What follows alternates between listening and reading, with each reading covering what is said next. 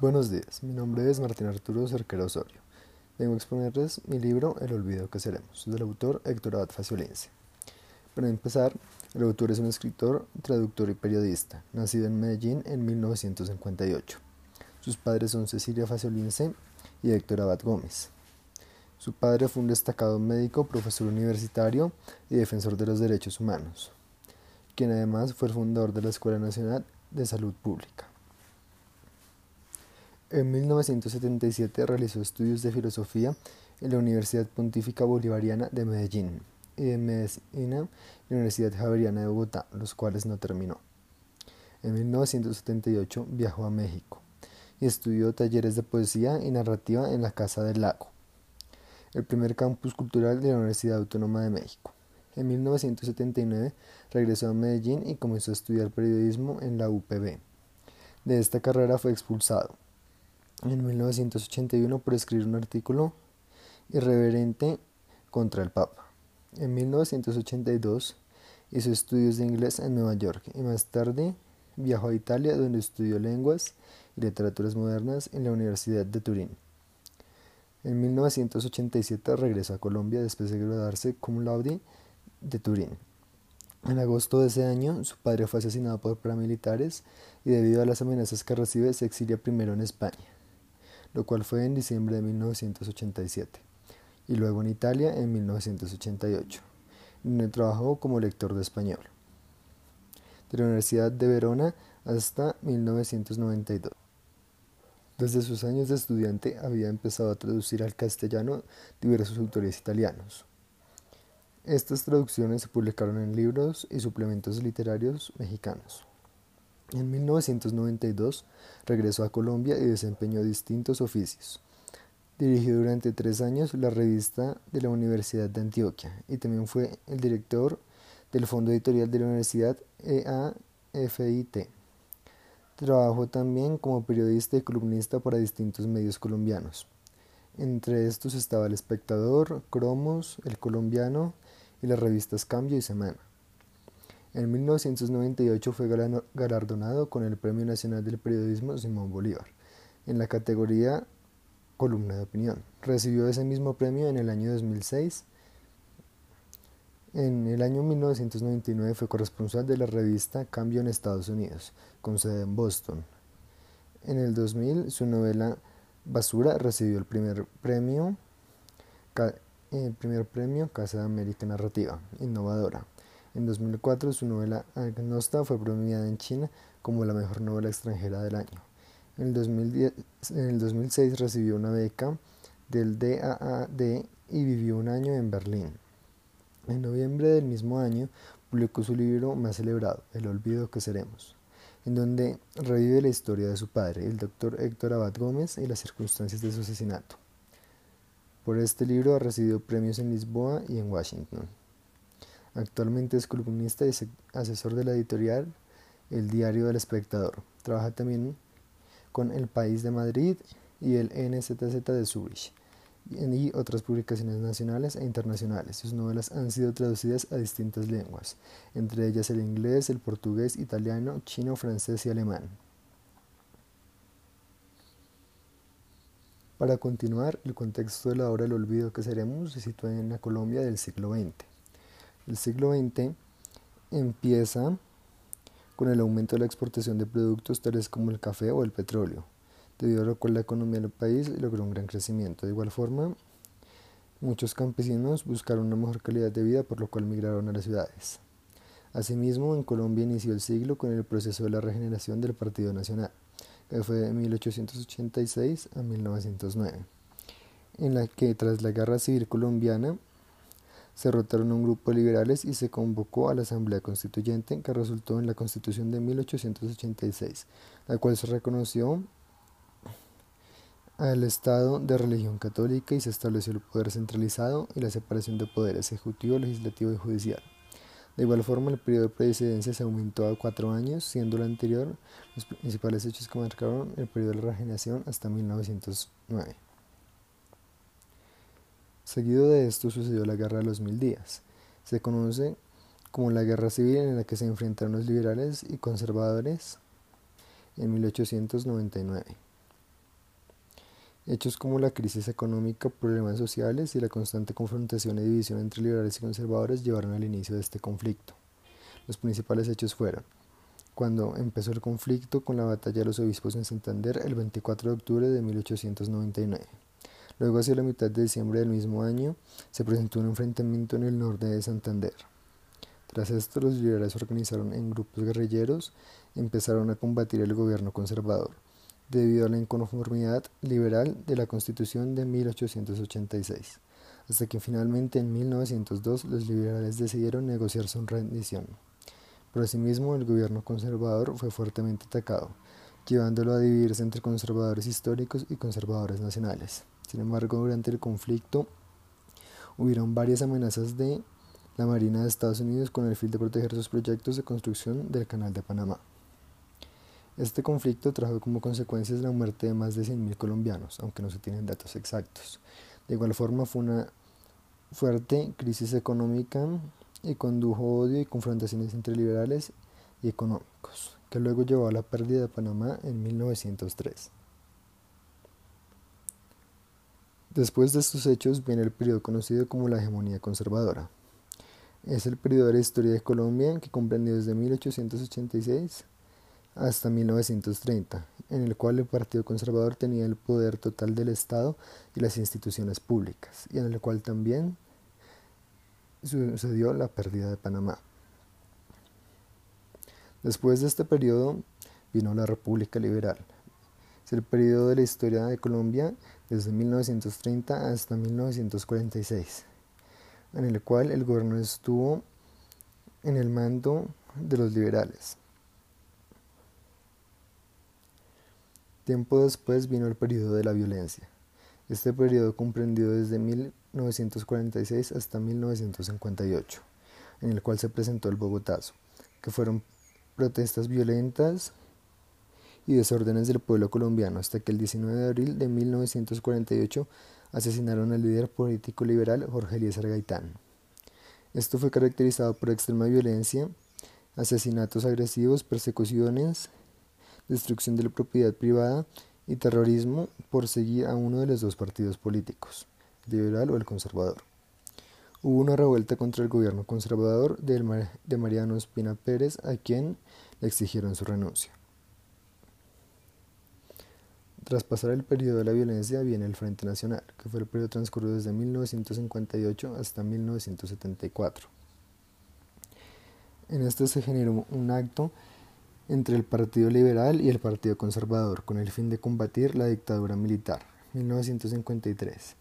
Asimismo, parar 10 años de violencia y enfrentamientos políticos radicales. Se estableció que el poder presidencial se alternaría cada cuatro años entre un partido, entre un gobierno liberal y uno conservador. El primer presidente fue Alberto Lleras Camargo, de 1958 a 1962 y el último fue Misael Pastrana, de 1970 a 1974, el cual generó la desmovilización de algunas de las guerrillas liberales. También se generó una alianza de terratenientes élites políticos económicas y miembros de la fuerza pública con los grupos paramilitares y de la delincuencia organizada, la autodefensa. Luego, el Postfrente Nacional fue el periodo transcurrido desde 1974 hasta 1982 donde se presentó el periodo presidencial de Turbay. Hubo una mejora financiera por medidas de austeridad y durante el mandato de Turbay se redujo el desempleo y evitó una recesión. Hubo descentralización de los recursos fiscales y autonomía regional y aumentaron las acciones del grupo guerrillero M19. Que luego, en los acuerdos de paz, el gobierno renunció a imponer a los rebeldes los castigos por sus delitos políticos y se optó por la negociación de mesas bilaterales desde 1982. Hablan con las FARC y el ELN, quienes controlaban parte del territorio y prohibían tránsito terrestre. El siglo, el siglo XX finaliza con la constituyente, en el cual el 9 de diciembre de 1990 el pueblo eligió una asamblea constituyente para reemplazar la constitución de 1886 durante el gobierno de César Gaviria Trujillo en el cual votaron para la conformación demócrata del grupo de líderes encargados de discutirla y escribirla. Esta propuesta fue originada por un sector de académicos y líderes sindicalistas, la cual fortalecería con el movimiento estudiantil que planteó la inclusión de un séptimo voto en las elecciones del 11 de marzo de 1990. A continuación, hablaremos de la síntesis de la obra. La historia comienza con que Héctor Abad Gómez se muestra como un padre ejemplar, amoroso y colaborador con todos a su alrededor. Asimismo, el autor del libro Héctor Abad Faciolince, su único hijo varón, fue muy apegado a él. Al empezar la historia se presenta sufrimiento en casa y fuera de ella debido a las problemáticas derivadas por la contaminación del agua, las cuales afronta Héctor Abad por medio de jornadas de vacunación y limpieza. Pero tras la llegada de las comunas a Medellín se presentan cantidad, cantidad de matanzas y violencias, las cuales le impiden progresar con su labor.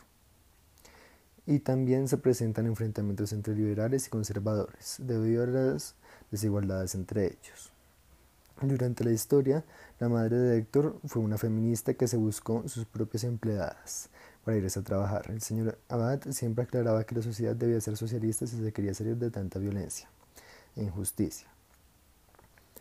Durante la historia, Héctor Faciolince, junto con su madre, se dedicaron a buscar un buen colegio en el cual continuó sus estudios y no volvió a faltar a la escuela debido al apego que tenía con su padre, como sucedió en ocasiones anteriores en su niñez. El padre de Héctor Alfacioliense, por motivos de trabajo, tuvo que realizar varios viajes al oriente, los cuales tienen una duración de meses, y debido a esto Héctor Alfacioliense los encontraba incomprensibles, ya que no soportaba estar lejos de su padre por tanto tiempo, y les pedía a sus hermanas y mujeres que vivían en la casa que no cambiaran las sábanas para conservar el olor de su padre. En cuanto su padre se ausentaba durante meses, el autor del libro caía indefenso en el oscuro catolicismo de las mujeres de la familia pero del cual su padre lo rescataba al volver. En la universidad, los espacios para Héctor Abad padre se le hacían angostos e inalcanzables, debido a que después de los días que tuvo que ausentarse sus alumnos más queridos y nombrados ya lo esperaban con piedras en las manos. Aceptó, excepto uno en peculiar, que fue Guillermo Restrepo. Siguiendo con la historia, el autor del libro llega a los años más bellos de su vida, donde narra diversas situaciones como las diferencias de sus padres que hacían que se trajeran más, tales como que su padre diera el dinero y su madre la pobreza. También se muestra cómo los padres de Héctor son una pareja ejemplar, en pequeños detalles como cuando se menciona que el padre del autor cultiva rosas debido a que su esposa le gustan. Cuando el padre llegaba a casa, saludaba a su esposa y a sus hijas con besos y abrazos, pero cuando no tenía un buen día, llegaba a escuchar música clásica a la biblioteca.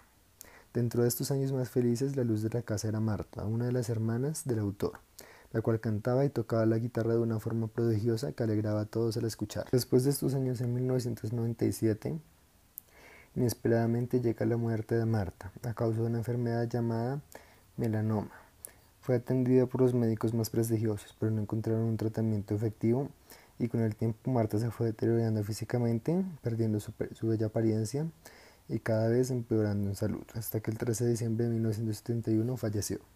Tras esto, el padre de la familia se dedicó mucho más a la justicia y a la defensa de los derechos humanos. En 1973. Luego, en el año 1976, en el día que se graduaba Héctor Abad Faciolince de bachiller, recién cumplía los 18 años en el camino al colegio en un carro que le había prestado. En la casa atropelló a una señora que salía de misa y él la llevó al hospital, pero tras esto entró en shock y pidió que lo llevaran a un manicomio en vez de una cárcel. Pero al día de estar allí ya no aguantaba más y pidió a su familia que lo sacara de ahí. La mujer a la que atropelló pidió que le dieran trabajo a su hijo, que eran muy pobres y así lo hicieron. A principios de 1978, el padre e hijo se fueron para México ya que Héctor Abad padre se encargaba de la rutina de la embajada en México. Tiempo después Héctor Abad Gómez lo echan de la universidad donde trabajaba. Silvia Blair se opone. Entonces al estar sin trabajo decide dedicarse a cultivar rosas para su esposa y dedicarse a sus nietos. Pero tiempo después lo llaman para que tome las clases en la universidad y acepta. Allá decide realizar las denuncias a todos los actos de violencia del país que luego lo llevaron a ser asesinado. Después de la muerte de Héctor, padre, que fue el 26 de agosto, el hijo de Héctor abre los cajones de su padre y se encuentra con muchos relatos y cosas personales de él, que también escribía, que luego fueron publicados por su hijo. El nombre de Héctor Abad se hallaba en, en un listado de amenazados y aclarando que iban a matarlo. Su muerte no fue como se deseó, por vejez o cosas así, sino por un asesinato. Pero a pesar de eso, a pesar de esto, Héctor estaba contento, porque había tenido una vida plena y útil donde ayudó a muchas personas. Este personaje no le temió nunca la muerte, aunque sí le hacía mucha falta cada una de las personas más allegadas como nietos, esposa o hijos. El libro finaliza con las siguientes frases. Todas las personas buenas o malas que, se hayan sido, que hayan sido siempre estarán condenadas al olvido que fue, que será y que durante unos cuantos días irá. Se olvidarán alegrías, regocijos, triunfos y estreses que se hayan hecho en un determinado tiempo. Fue algo que sucedió y que de pronto en un instante todo quedó atrás. Aunque también el dolor grande que sentirán las personas que siempre quisieron ese ser que se hizo cosas agradables y buenas. Como conclusión, a lo largo del trabajo que he realizado, he logrado evidenciar, aprender y mostrar relacionar las verdades que se han vivido en Colombia desde el siglo XX que han marcado la historia del país con base a la vida de Héctor Abad Gómez y su hijo Héctor Abad Faciolince, autor del libro. Y nos pueden dejar las siguientes enseñanzas. Héctor Abad Gómez era un ejemplo a seguir como persona, a pesar de que cada día enfrentaba hechos de violencia, Siempre fue un excelente padre lleno de amor, evidenciando como siempre se puede mantener la voluntad en una persona al servir al pueblo y a la familia con amor a pesar de todo lo que pueda pasar. Colombia durante toda su historia ha vivido, presenciado y forjado en medio de actos de violencia. Como principal causa de las diferencias políticas podemos evidenciar la primera fase durante la historia de Colombia en el siglo XX, que los grupos revolucionarios se formaron a base de las diferencias de pensamiento en las ideologías políticas, así como las guerras vividas a causa de las diferencias sociales y de pensamientos diferentes entre liberales y conservadores. Debido a, los conflictos y enfrentamientos bélicos y violentos que se han, derivado de problemas de carácter económico, social y en los problemas de salud colombiana a los cuales se enfrentaba Héctor Abad Gómez, con acciones tales como la vacunación masiva, el combate contra la contaminación del agua y la fiebre tifoidea, y el dictar sus clases desde las calles y la realidad en vez de un salón de clases. También logramos evidenciar que a lo largo de la historia de Colombia se han vulnerado los derechos humanos, teniendo presente la fecha de su establecimiento. Más específicamente, como observamos en el libro, durante el siglo XX, como las desapariciones forzadas, el exterminio de la Unión Patriótica, los secuestros de las guerrillas de las FARC y el ELN y las detenciones arbitrarias y torturas cometidas por las fuerzas militares de Colombia son evidencia de falta del respeto hacia los derechos humanos, así como la defensa de los mismos tras el asesinato de Héctor Abad Gómez. Muchas gracias.